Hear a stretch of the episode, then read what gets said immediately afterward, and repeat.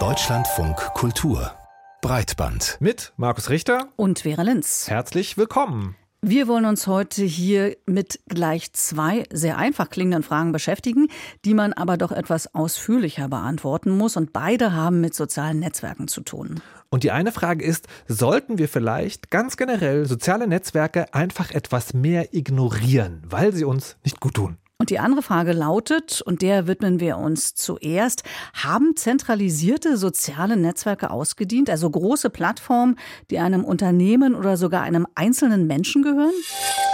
Als letztes Jahr Elon Musk Twitter gekauft hat, da war die Aufregung groß. Seine oft zweifelhaften Entscheidungen haben für viel Unruhe und Irritation gesorgt und dadurch ist auch ein wichtiger Punkt wieder in den Vordergrund getreten, der uns eigentlich schon lange beschäftigt. Soziale Netze sind ja nämlich nicht nur digitale Infrastruktur. Dadurch, dass sie Debatten, Medien und Politik auch prägen, sind sie eben eigentlich auch gesellschaftliche Infrastruktur. Und von daher stellt sich die Frage, ist es eigentlich eine gute Idee, dass diese gesellschaftlichen Infrastrukturen einer einzelnen profitorientierten Firma oder sogar einem einzelnen sehr reichen Menschen gehören? Und da sagen natürlich viele KritikerInnen schon sehr lange, Nein, aber daran schließt sich ja gleich eine andere Frage an oder man könnte sogar sagen, die Frage, die du gestellt hast, etwas diplomatischer formuliert. Seit dem Aufkommen von sozialen Netzwerken werden diese auf zentralen Plattformen profitorientiert betrieben und die Frage eben, die da aufkommt, ist, gibt es dazu tragfähige Alternativen? Und mit dieser Frage bist du losgezogen, Markus. Hast du Antworten gefunden? Es ist leider wie so oft in dieser Sendung, es gibt ein Wort sogar, ja, das im Prinzip die Antwort darauf ist und sich dann aber natürlich beliebig komplex auffächern lässt und dieses Wort ist eben Dezentralität. Dahinter steckt die Idee, dass es nicht mehr einen Betreiber eines sozialen Netzwerkes gibt, also einen Elon Musk bei Twitter, eine Firma Meta, in der letztlich Mark Zuckerberg das Sagen hat bei Facebook und Instagram oder einem Konzern wie ByteDance hinter TikTok, sondern viele verschiedene. Also nicht viele verschiedene BetreiberInnen einer Plattform, sondern viele verschiedene kleine Ausprägungen dieser Plattform, die jeweils eine eigene Betreiberin haben, aber miteinander können trotzdem alle NutzerInnen miteinander sprechen. Man spricht dabei je nach Umsetzung und Technologie von Servern oder sogenannten Instanzen. Habe ich dich soweit mitgenommen? Ja, ungefähr. Äh, okay. Verstehe ich, was bedeuten soll, aber ich glaube, es ist nicht so einfach. Und das liegt sicher auch daran, dass wir seit 20 Jahren gewohnt sind, dass soziale Netzwerke einem Anbieter gehören mhm. und man sich eben einfach nur sehr, sehr schwer vorstellen kann, was das heißen soll, dezentral. Man hört ja ab und zu diesen Vergleich äh, mit der E-Mail. Passt das ungefähr? Das ist tatsächlich sozusagen so ein dezentrales Konzept, wo man sagen kann, das könnte man, also wie gesagt, ganz grob und auf einer abstrakten Ebene vergleichen. Ich kann bei Mail ja eben irgendwo sein, bei irgendeinem Anbieter, Google, Web.de, einen privaten Mail-Server, mein Arbeitgeber sogar und so weiter und so fort. Es gibt also ganz verschiedene Anbieter, aber es ist egal, wo man ist, man kann trotzdem immer miteinander mailen oder Telefon tatsächlich auch. Die ganz alte Technologie auch ein guter konzeptueller Vergleich. Man ist bei Vodafone, Telekom oder O2, aber telefonieren kann man einfach mit allen Nummern.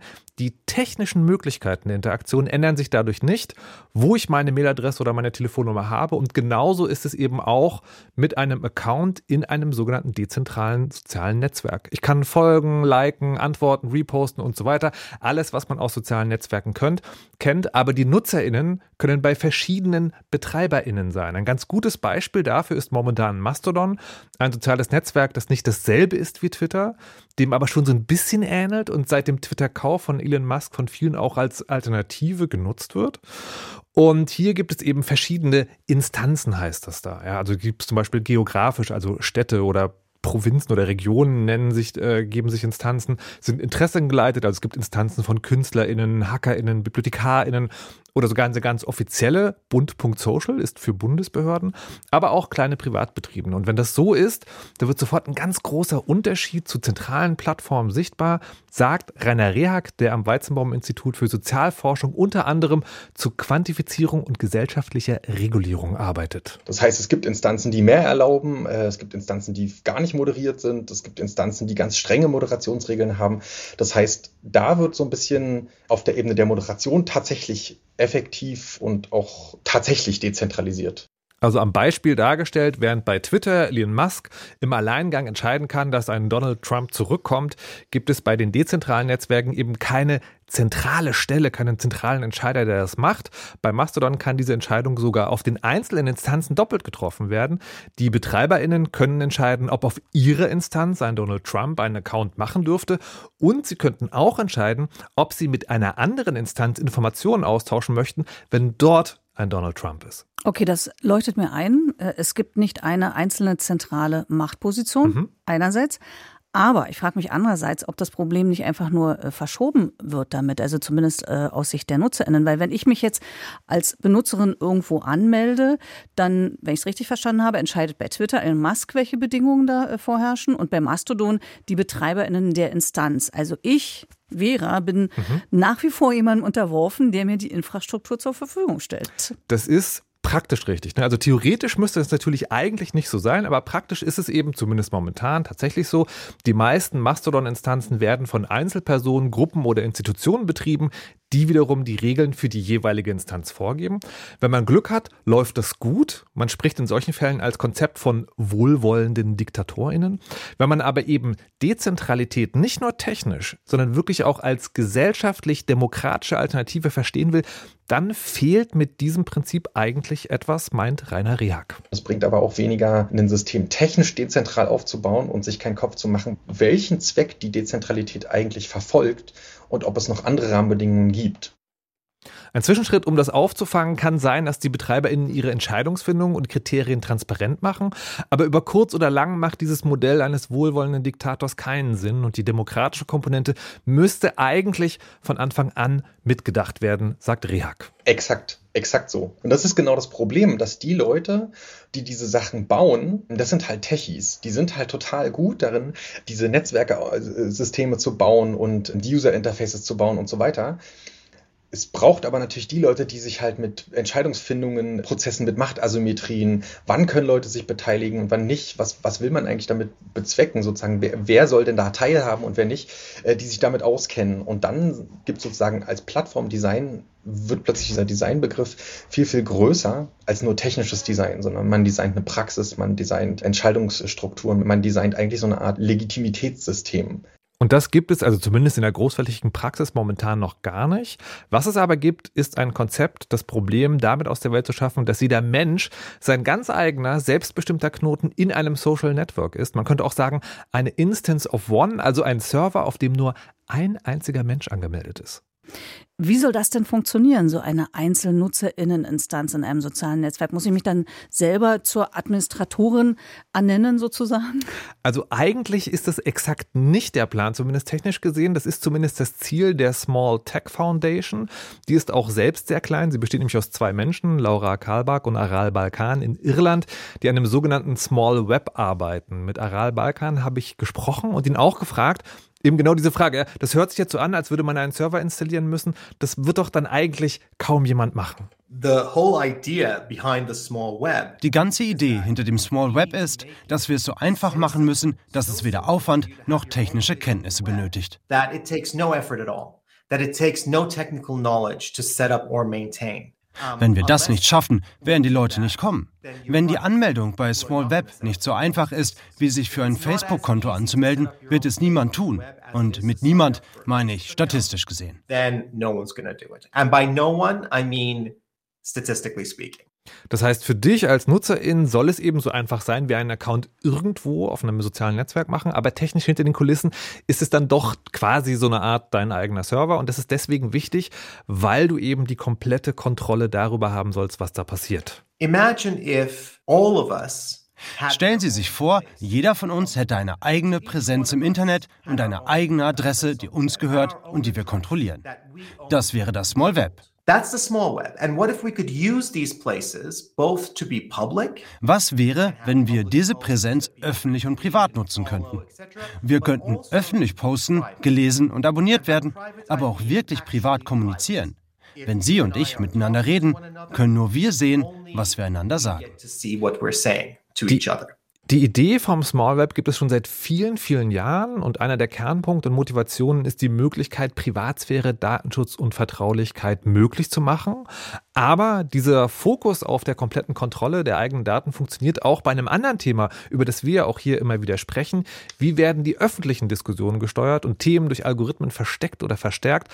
Auch das hätte im Small Web jeder Nutzerin selbst in der Hand. Denkbar wäre, dass die algorithmische Sortierung zum Beispiel ein- oder auszuschalten wäre, aber man bekäme sie eben nicht vorgeschrieben. Okay, also ich höre schon das Versprechen, aber Markus, ich bin mir nicht ganz sicher, ob es wirklich einzuhalten ist, okay. weil egal wie einfach die Software dann zu bedienen ist, es gibt ja doch viel mehr Dinge, über die ich mir als äh, Benutzerin Gedanken machen muss. Also selbst wenn die Standardanstellungen zum Beispiel bestmöglich wären, wäre es trotzdem meine Verantwortung. Mhm. Und ich muss ja auch der Technik vertrauen, die dahinter steckt. Mhm. Frage also, was Wäre das für Aral Balkan ein Mittelweg, das, was wir vorhin besprochen haben, nämlich dezentrale Netzwerke wie Mastodon zu nutzen, die aus mehr als einem Server bestehen? Da kann ich ja zumindest, sagen wir mal, wählen, welchem Betreiber ich am besten vertraue, oder? Also ich will nochmal einen Schritt zurück. Ich muss dir erstmal zustimmen. Dieses Versprechen, es wird so einfach, dass es für jeden funktioniert. Das klingt für mich auch sehr utopisch. Ich weiß auch nicht, ob das überhaupt erreichbar ist und denke, das ist eben nicht nur eine Frage von technischer Bedienbarkeit, sondern auch von Willen, Motivation, Priorisierung. Wir leben ja eben eigentlich in einer arbeitsteiligen Gesellschaft, wo wir eben nicht alles selber können müssen oder wollen. Aber wer weiß, vielleicht wird es ja in der Zukunft so einfach wie telefonieren, aber das ist eben tatsächlich das Zukunftsmusik. Es gibt noch kein konkretes Small Web. Das soll aber bald kommen, sagt Balkan. Aber zurück zu dieser Mastodon-Frage. Ich hatte das Gefühl, er sieht es sehr zwiespältig, weil es gibt für ihn ein Problem dabei. Es gibt dieselben Komponenten wie bei Big Tech. Damit erbt Mastodon die Erfolgskriterien von Big Tech und wächst daher auf dieselbe Weise. Das wird problematisch werden und Sie sehen bereits, wie einzelne Instanzen wachsen. Das mag jetzt erst komisch klingen, aber tatsächlich gibt es einen Effekt, der irgendwie der Idee der Dezentralisierung widerspricht, weil auf so Netzwerken wie Mastodon gehen Menschen zu bekannten Instanzen und diese wachsen und werden dann zu zentralen Knotenpunkten. Das heißt, Mastodon ist technisch nicht unbedingt darauf ausgelegt, aber es fördert irgendwie durch Architekturentscheidungen die Entstehung großer Instanzen. Man könnte sagen, das ist also keine vollständige Dezentralisierung, das ist vielleicht so eine Art aufgeteilte Zentralisierung, aber trotzdem hat das auch was Gutes für Balkan, dass es überhaupt eine Verteilung gibt, erleichtert es ihm nämlich seine Lösung, die er vollkommene Dezentralisierung vorsieht, viel leichter zu kommunizieren. Man versteht, dass es nicht nur einen Ort wie bei Twitter gibt, wo man zu twitter.com geht, weil es eben nur twitter.com gibt. Auf Mastodon gibt es tausende von Servern, man kann einen aussuchen und man kann mit jedem anderen auf jedem anderen reden. Wenn die Leute das verstanden haben, kann ich ihnen sagen, jetzt stell dir vor, wie eine Ein-Mensch-Instanz wäre, wenn sie ihren eigenen Server besitzen und kontrollieren. Das ist jetzt ein viel einfacher einfacheres Gespräch. Man könnte also sagen, man ist auf einem Weg. Es gibt erste funktionierende dezentrale Plattformen, es gibt Ideen für noch dezentralere Plattformen und da fehlt dann irgendwie noch so ein bisschen Demokratisierung, aber die kann man, wenn man aufpasst, vielleicht noch einbauen. Und dazu noch eine kleine Randbemerkung. Das spielt eigentlich auch auf der Ebene des Programmiercodes eine so große Rolle, dass es da nochmal eigentlich eine eigene Diskussion wäre, wer entscheidet eigentlich darüber, was die technologischen Grundstrukturen kann. Aber ich will das heute mal auslassen, weil es noch ein anderes wichtiges Thema gibt, über das wir uns unterhalten müssen. Das ist natürlich das liebe Geld. Genau, das wollte ich nämlich gerade okay. fragen, weil wir wollen ja über tragfähige Alternativen äh, sprechen zu den großen zentralen und profitorientierten Plattformen. Und äh, da wir ja nun mal im Kapitalismus leben und man spricht ja bei der Digitalisierung und sozialen Netzwerken auch von Plattformkapitalismus, mhm. sollte man sich ja schon auch Gedanken über das Geld machen, damit das Ganze funktioniert. Also mir stellen sich zwei Fragen. Wer soll es bezahlen und welchen Einfluss werden dann vielleicht reiche Einzelpersonen und Institutionen spielen? Ich will das für Small Web ein bisschen abkürzen, weil da hat mir Aral Balkan erzählt, dass das Modell erst einmal ist, dass jeder selbst einen kleinen Preis, vielleicht 10 Euro bezahlt. Später soll es auch möglich sein, dass Small Web Angebote von jedem gemacht werden können, vielleicht von Kommunen zum Beispiel. Aber das ist noch so viel Zukunftsmusik, dass man noch nicht viel drüber reden kann. Klar ist aber, jeder soll seine Präsenz im Web bezahlen und auch bezahlen können. Und selbst wenn die Infrastrukturkosten jemand anders übernimmt, soll die Technologie sicherstellen, dass man immer alle seine Daten selbst kontrollieren kann. Okay, und wie ist es bei Mastodon? Wer bezahlt denn da die Instanzen, die ja, du hast es vorhin gesagt, mhm. doch äh, Größen von vielen tausend Nutzern haben äh, können? Gibt es da ein einheitliches Finanzierungsmodell? Also man kann es sozusagen abstrakt zusammenfassen unter Förderung im Großen und im Kleinen. Meistens wird irgendwie Geld eingesammelt. Dieses Geld kommt von NutzerInnen oder Sponsoren, die an InstanzbetreiberInnen spenden. Teilweise auch gibt es einzelne Instanzen, die werden aus der öffentlichen Hand finanziert oder es gibt auch welche, die werden ganz privat aus gutem Willen sozusagen betrieben. Also das Geld kommt irgendwo her, aber eigentlich nie mit unternehmerischem Ziel, Profit zu machen. Das wäre möglich, das passiert aber nicht, vielleicht weil es schwierig wäre, NutzerInnen an eine Instanz zu binden. Man kann ja theoretisch jederzeit auf eine andere wechseln und trotzdem Mastodon nutzen. Und das ist ja eben dann doch ein kleiner Unterschied als bei den zentralen Plattformen. Okay, das heißt also, bei den dezentralen Plattformen lässt sich kein Geld verdienen oder anders gesagt Gewinn machen? Das habe ich mich gefragt und dann habe ich es aber lieber Marcel Weiß gefragt, weil der die Digitalisierung aus wirtschaftlicher Perspektive betrachtet und auch dezentrale Plattformen sehr aufmerksam gerade beobachtet. Und er sieht da schon Geschäftsmodelle, allerdings auf einer ganz anderen Ebene als bei zentralen Plattformen. Hosting-Anbieter oder, oder andere Unternehmen, die Dinge anbieten, auf einer anderen Wertschöpfungsebene und diese Wertschöpfungsebene dann nur dann für diese Unternehmen sicher ist, wenn unten drunter nicht ein Unternehmen alles aufsaugt und dann alles bestimmt. Ja, also wenn wir zum Beispiel mobile Apps anschauen, mit denen man jetzt Mastodon benutzen kann, die haben natürlich zum Beispiel kein Interesse daran, dass dann alles in diesem Feld irgendwann wieder bei einem Unternehmen liegt, das dann so ähnlich wie es Twitter vor zehn Jahren gemacht hat, sagen kann, ich bestimme hier, was mit meiner API gemacht wird und das, was ihr macht, das dürft ihr jetzt nicht mehr machen und jetzt müsst ihr aufhören und müsst euch eine andere Arbeit suchen. Er spielt hier darauf an, dass Twitter irgendwann Apps von Drittanbietern den Zugang zu Plattformen mehr oder weniger also sehr stark eingeschränkt hat. Seit gestern übrigens gibt es totale Probleme, weil das gar nicht mehr geht und noch weiß niemand, woran das liegt. Weiß geht auch davon aus, dass Mastodon bzw. die zugrunde liegende Technologie interessant für soziale Netzwerke der sogenannten zweiten oder dritten Riege ist. Also die Blogging-Plattform Tumblr zum Beispiel oder die Fotoplattform Flickr würden sich so öffnen. Daten wären dann untereinander austauschbar. Das wären quasi riesige Instanzen. Das könnte Resilienz gegenüber den übermächtigen Konkurrenten, also Facebook und Co. bedeuten, aber auch zeigen, ob geschäftsmäßig betriebene Plattformen im dezentralen sozialen Netz funktionieren. Weiß glaubt zwar nicht, dass das Zeitalter der großen zentralen Plattformen jetzt vorbei ist, aber vielleicht kündigt sich doch schon etwas an. Es ist insofern vorbei, als dass wir hier gerade einen historischen Moment erleben. Wir haben zum ersten Mal Seit wir Social Networks haben, seit wir eine vernetzte Öffentlichkeit im Internet haben, haben wir zum ersten Mal den Punkt erreicht, an dem ein Protokoll eine Höhe erreicht hat, an der wir sehen, okay, hier gibt es einen realistischen Weg, wie wir in der Zukunft auf eine sehr viel vielfältigere äh, Öffentlichkeitsstruktur gelangen werden, die nicht bei einer Handvoll von äh, großen Unternehmen liegt. Die Frage ist jetzt vielmehr, wie lange es dauern wird, dass wir wirklich signifikant diese Veränderungen an, an den Machtverhältnissen und auch an den Möglichkeiten, die damit einhergehen, dass wir die in die Mitte der Gesellschaft reinbekommen, die jetzt natürlich noch weiterhin und auf absehbarer Zeit ist auf einem Instagram und auf einem Facebook und so weiter tätig ist. Also vielleicht vorläufiges Fazit erstmal, es gibt Alternativen zu zentralisierten Plattformen, es gibt aber sowohl noch einiges zu tun und es wird noch eine Weile dauern, bis sie massenkompatibel sind, aber sie werden auch nicht mehr verschwinden. Normalerweise würde ich dich jetzt fragen, Vera, wie du das siehst, aber wenn ich richtig verstanden habe, hast du eine ganz andere Idee. Genau, ich habe mich nämlich äh, auch mit der Zukunft von sozialen Netzwerken beschäftigt, aber aus einer etwas anderen Perspektive und mit einem anderen Gegenvorschlag. Mhm. Nicht dezentralisieren, sondern ignorieren. Du, Markus, hast ein Alternativmodell vorgestellt, nämlich die Idee, dezentrale soziale Netzwerke zu bauen. Damit ist ja auch schon begonnen worden, hast aber auch eingeräumt, dass es noch dauern wird, bis diese massenkompatibel sind. Stellt sich also die Frage, was machen wir bis dahin? Auf welche Weise nutzen wir die großen Plattformen, wenn überhaupt, äh, dass ihre Schattenseiten so wenig wie möglich zum Tragen kommen und dass sie nicht auch ständig unsere Aufmerksamkeit abziehen? Und dazu gibt es ein Konzept, äh, Markus, von WissenschaftlerInnen aus Deutschland, England, England und Australien.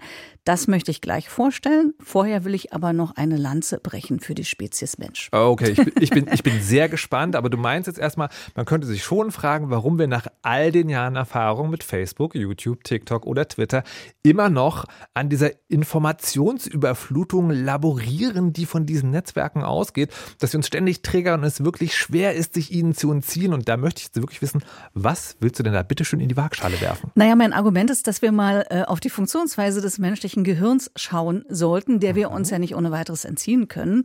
Und äh, der französische Soziologe Gérard Bronner hat das getan äh, mit seinem jüngsten Buch, in seinem jüngsten Buch, äh, das ist im Herbst erschienen, Kognitive Apokalypse. Apokalypse klingt erstmal nach Weltuntergang, ist aber nicht so gemeint. Also Entwarnung. Mit Apokalypse bezieht er sich nämlich auf die eigentliche Bedeutung des Wortes und die lautet Offenbarung. Und er meint, digitale Medien hätten wie nie zuvor offengelegt, wie intuitiv das Gehirn des Menschen funktioniert und wie leicht es aber auch gekapert werden kann. Denn eigentlich sind wir ja ganz gut darin, uns auf Dinge fokussieren zu können. Aber ich habe mal einen kurzen Ausschnitt aus dem Buch mitgebracht. Wir können willentlich eine Quelle aus einer geräuschvollen Umgebung hervorholen und bevorzugt die aus dieser Quelle stammenden Informationen verarbeiten. Der Rest gilt dann als Rauschen. Dennoch verwandeln manche Elemente dieses Rauschen in ein Ereignis, und zwar unabhängig vom Willen. Mit anderen Worten, sie drängen sich der bewussten Verarbeitung auf, ohne dass wir dies entscheiden. Und genau auf diesen anthropologischen Imperativ setzen soziale Medien, denn sie wissen, dass es bestimmte Trigger gibt, auf die wir Menschen aufgrund unserer steinzeitlichen Vergangenheit anspringen. Also, pass auf, das können Wörter sein, wie der mhm. eigene Name. Wenn ich Markus rufe, dann mhm. hörst du hin. Mhm. Oder auch das Wort Sex. Mhm. Äh, das ist aber auch Spektakuläres oder Neuigkeiten, die eine Gefahr oder eine Warnung darstellen, wo wir aufpassen müssen. Und dieser einstige Selektionsvorteil, also schnell auf solche Sachen reagieren zu können, der wird das durch das Internet jetzt zur Last. Und zwar aufgrund der Informationsüberflutung. Ich finde ein bisschen beruhigend, dass wir uns also nicht schlecht fühlen müssen, wenn uns soziale Medien stressen, weil es liegt quasi in der Natur. Ähm, aber das heißt natürlich auch, dass wir Gegenstrategien brauchen. Und da gibt es ja auch schon so ein paar Ideen, die äh, versucht werden. Also ähm, Digital Detox ist so ein Stichwort, dass man ab und zu mal eine Pause machen kann. Es gibt ja sogar in manchen Apps, also Instagram oder TikTok machen das. Da sind so Timer integriert, die einen erinnern, wenn man eine einstellbare Zeit an Minuten pro Tag auf der Plattform verbracht hat. Ich muss auch zugeben, im Urlaub deinstalliere ich oft Twitter.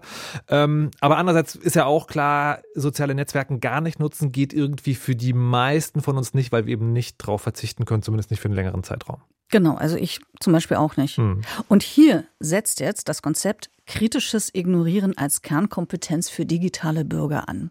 Das wiederum basiert auf dem Ansatz des kritischen Denkens. Also der beinhaltet, dass man in der Lage ist, Informationen zu sammeln, zu analysieren, äh, dass man fähig ist, selbstreflektiv zu sein und Informationen auch unter verschiedenen Perspektiven betrachten kann. Dazu gehört aber auch, dass man lernen muss zu selektieren. Und das ist eben heute etwas anderes als in früheren Zeiten, wo wir uns eben noch in kleinen sozialen Gruppen aufgehalten haben. Ich habe darüber mit Anastasia Kozeleva gesprochen. Sie ist Wissenschaftlerin am Max-Planck-Institut für Bildungsforschung in Berlin und sie hat an dem Konzept kritisches Ignorieren mitgearbeitet. Sie weist zunächst mal darauf hin, dass diese Idee des kritischen Ignorierens von Informationen grundsätzlich erstmal nichts Neues ist, aber heute eben was anderes bedeutet als in der Steinzeit. Wir ignorieren permanent Informationen. Jetzt reden wir beide miteinander und damit das funktioniert, müssen wir alles andere ausblenden. Aber stell dir vor, draußen schreit jemand. Wir würden umgehend abbrechen und nachschauen, was passiert ist. In der digitalen Welt aber, in diesem virtuellen Korridor, schreit jeder. Es ist nicht mehr möglich, all dem, was da passiert, seine Aufmerksamkeit zu schenken. Hinzu kommt, dass die digitale Welt auf eine Art und Weise designt ist, dass der Wettbewerb um menschliche Aufmerksamkeit maximiert wird.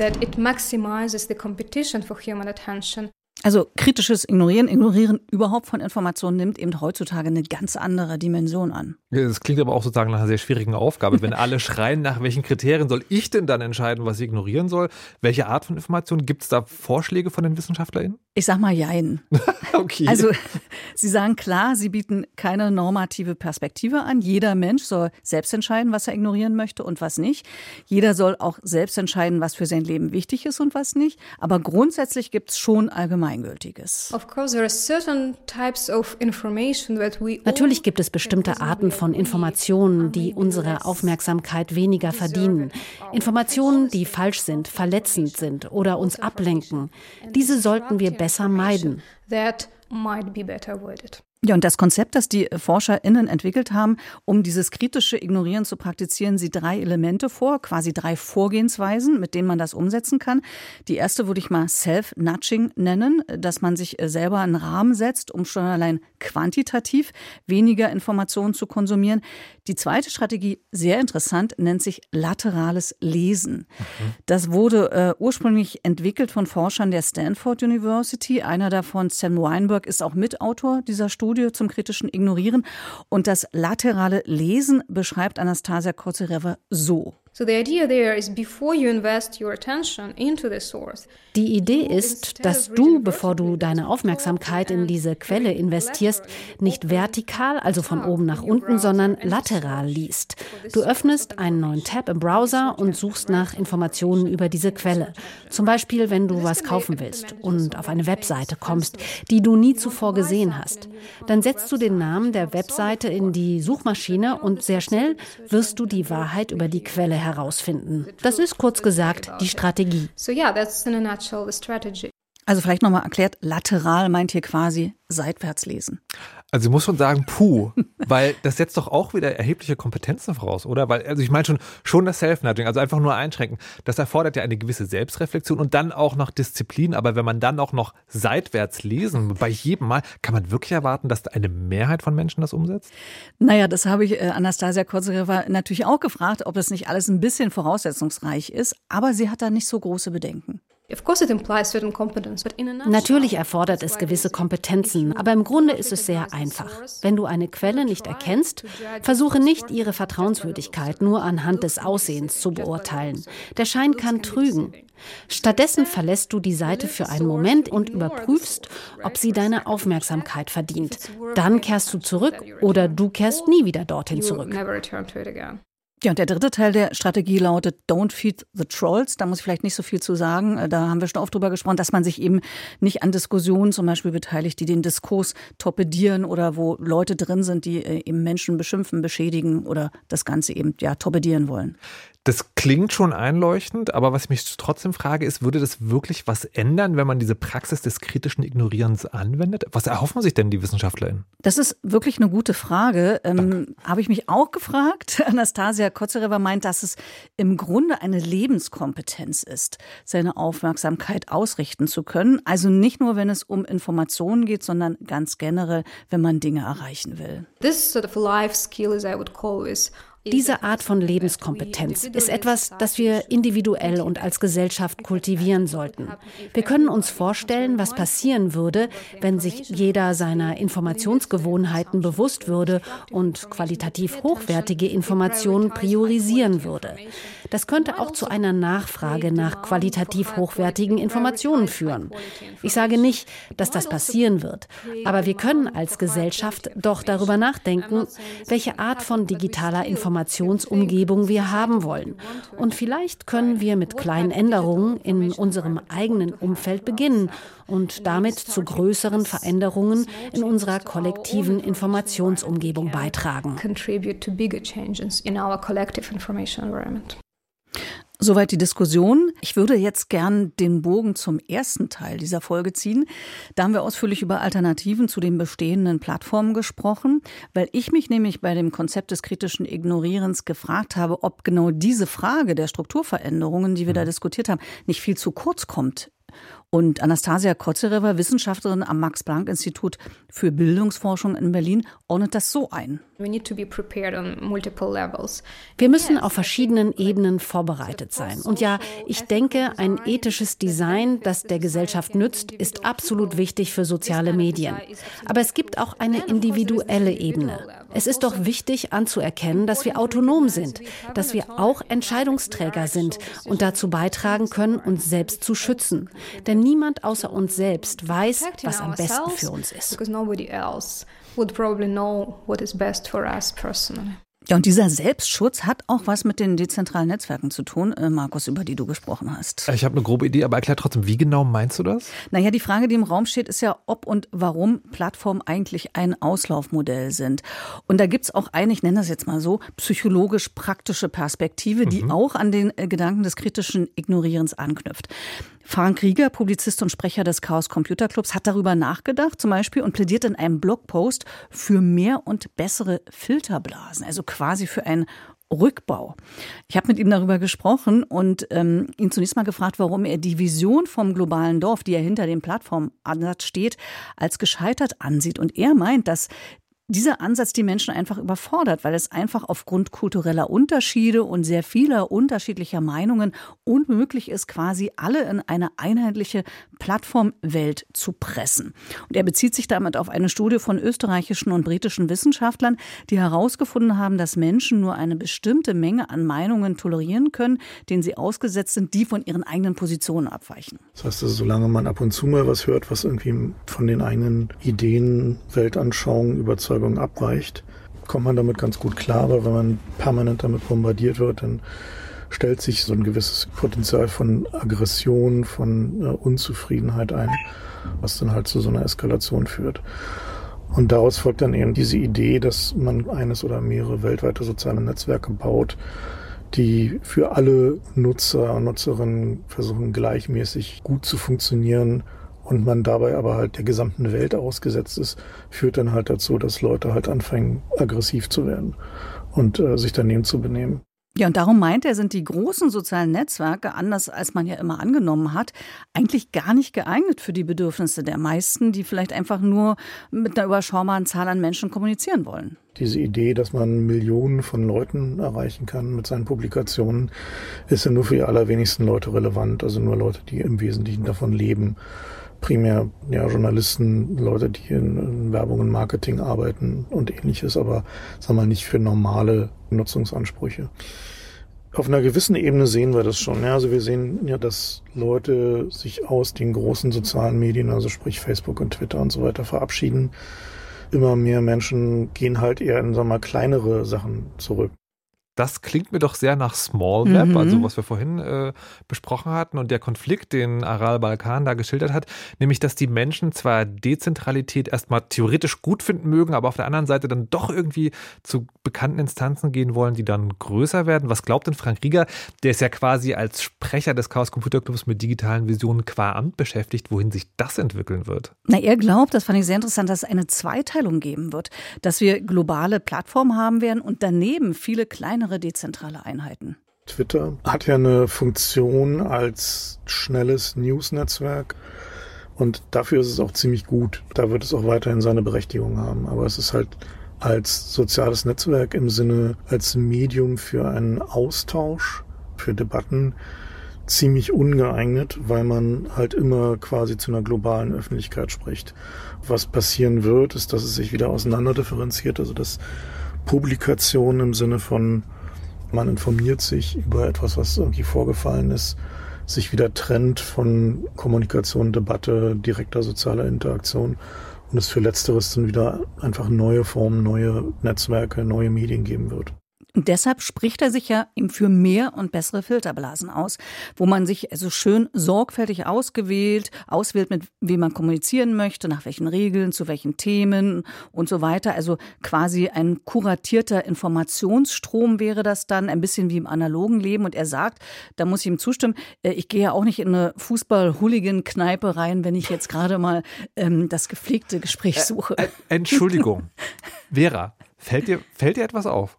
Vor, vor ziemlich genau zwei Jahren haben wir hier an dieser Stelle eben dieses Konzept der Filterblasen, der Filterbubble, erfunden 2011 vom Politologen Edi Pariser, verworfen und mit großen Worten einen Schlussstrich darunter gezogen. Ähm, Nächste ja. Runde, habe ich was verpasst? Mhm. Ist die Filterbubble doch rehabilitiert? Ja, ich war auch ein bisschen bestürzt, ehrlich gesagt, ähm, im Gedanken an diese Sendung und auch überrascht. Und ich habe mir tatsächlich daraufhin äh, die Sendung nochmal angehört ja. und festgestellt, äh, was wir damals verworfen hatten, ist die damit verbundene Theorie, dass Filterblasen zu einer Abschottung von der mhm. Welt und zu Blindheit führen und zur Fragmentierung der Gesellschaft. Und das ist was, äh, was Frank Rieger zum Beispiel nicht meint. Ihm geht es eher mit der Filterbubble um einen kultivierten Diskussionsrahmen, der einem im besten Fall ja offen hält äh, für die Welt. Und äh, dieses Phänomen, dass durch die Algorithmen in den sozialen Medien dem Benutzer nur die Informationen angezeigt werden, die man mit seinen bisherigen, die mit seinen bisherigen Ansichten übereinstimmen, was ja oft als Filterblase bezeichnet wird. Die Frank, dieses Phänomen nennt Frank Rieger Slippery Slope Phänomen. Dieses Slippery Slope Phänomen wurde ja als erstes bei Facebook und dann auch bei YouTube diskutiert dass ein Algorithmus einem immer mehr von demselben und immer extremerem bringt. Nach und nach hat der Algorithmus gedacht, okay, wer nach sowas gesucht hat, der möchte auch sowas sehen. Und dann hat sich der Algorithmus halt an Leuten mit viel Tagesfreizeit und beschränkter Bildung orientiert, was halt dazu führt, dass die Selektion von Vorschlägen, die da passiert, halt immer übler wurde dann. Was dadurch begründet ist, dass diese Plattformen versuchen, Menschen möglichst lange auf der Plattform zu halten, möglichst viel Interaktion zu erzeugen. Ja, aber das würde es ja in den dezentralen Plattformen dann eben nicht mehr geben. Die Frage, die mich hier noch interessiert, Markus, ist, was können dezentrale Plattformen leisten, und zwar für den Zusammenhalt der Gesellschaft? Mhm. Also ich kann mir gut vorstellen, dass sie zu einer Befriedung des Einzelnen führen, mhm. aber was kriegen wir dann noch voneinander mit und von der Welt? Ich habe mal einen Ton mitgebracht aus dieser Sendung von vor zwei Jahren äh, von Christoph Kucklig. Er ist Leiter der Henry-Nannen-Schule in Hamburg und er hat damals Folgendes gesagt mit Blick auf die Filterbubble-Abschottungsdiskussion. Ich bin gerade sehr verliebt in den etwas hochtrabenden Begriff der epistemischen Demokratie, in der wir leben. Also das heißt, nicht mehr nur Eliten beteiligen sich an der Wahrheitsproduktion, sondern durch das Internet eben alle, die es wollen.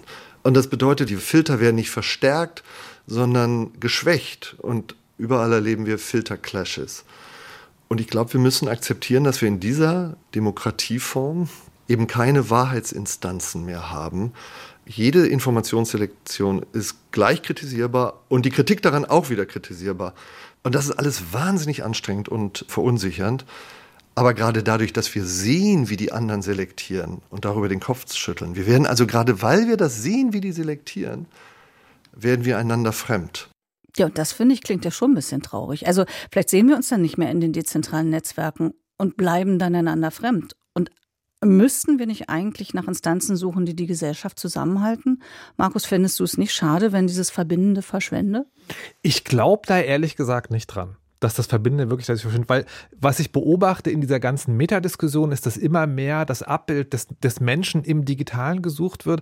Und wenn man das wieder zurücknimmt, ist ja so, du würdest ja nicht die gesamte Menschheit in ein großes Stadion sperren und dann denken, die verstehen sich jetzt alle gut, sondern nee, wir leben alle sozusagen regional unterschiedlich in Dörfern und so weiter und so fort.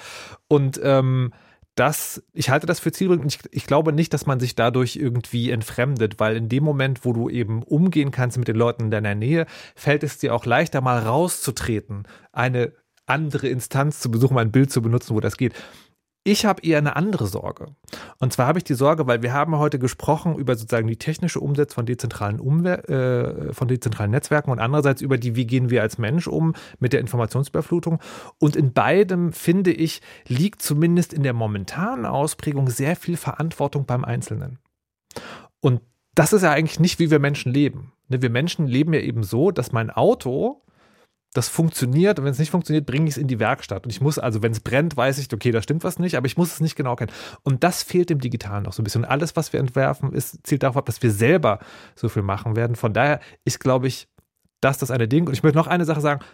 Ähm, ich finde, es gibt aber einen ganz großen Fortschritt, weil du hast es vorhin gesagt, wir reden seit 20 Jahren nur über große zentrale Plattformen und momentan reden wir über Alternativen, die schon existieren. Das finde ich gut. Ich glaube, A, dass der Mensch da reinwachsen kann, also dass er immer mehr lernt und dann auch solche Sachen zu beherrschen lernt. Und ich glaube aber trotzdem, wir brauchen große, übergreifende Strukturen, auch wenn wir gerne auch allein miteinander irgendwie unterwegs sind. Und mir fällt bei all diesem Ganzen so ein alter Coaching-Spruch ein, muss ich jetzt mal sagen, okay. don't fix the problem. Also, ähm, weil damit neue Probleme entstehen. Wir suchen jetzt nach Alternativlösungen zu den großen Plattformen, schaffen dezentrale Plattformen und kriegen natürlich damit neue Herausforderungen. Aber es ist, glaube ich, ein guter und wichtiger Zwischenschritt. Das heißt, wir müssen noch mal eine Runde drehen, noch mal gedanklich eine Runde drehen, wie man ähm, diese Herausforderungen löst. Und ich muss sagen, ich lese ja viele Bücher auch zu Entwurf digitaler Gesellschaft und wie muss die Gesellschaft anders aufgebaut sein durch die Digitalisierung. Nach den vielen, vielen Büchern, die ich jetzt gelesen habe, stelle ich fest, man hat noch nicht wirklich die Antworten gefunden. Man muss da wirklich noch mal auf neuer Ebene nachdenken. Es gibt jetzt ein neues Buch, das heißt Digital Republic, warum unsere Welt eine neue Ordnung braucht. Also das sind so die typischen Titel von Jamie Suskin, was jetzt gerade rausgekommen ist. Ich bin sehr gespannt, aber ich sehe, die richtig großen Antworten gibt es noch nicht. Aber könnte man vielleicht sagen, wir haben heute wieder eine Runde gedreht. Richtig. Jetzt sind wir aber am Ende dieser Ausgabe. Wir freuen uns wie immer über Bewertungen, Rezensionen und Empfehlungen und für Weiterempfehlungen auf der Podcast-Plattform Ihrer Wahl, auf der Sie uns jetzt gerade hören. Wir sind Markus Richter und Vera Linz und, und wir sagen, sagen Tschüss.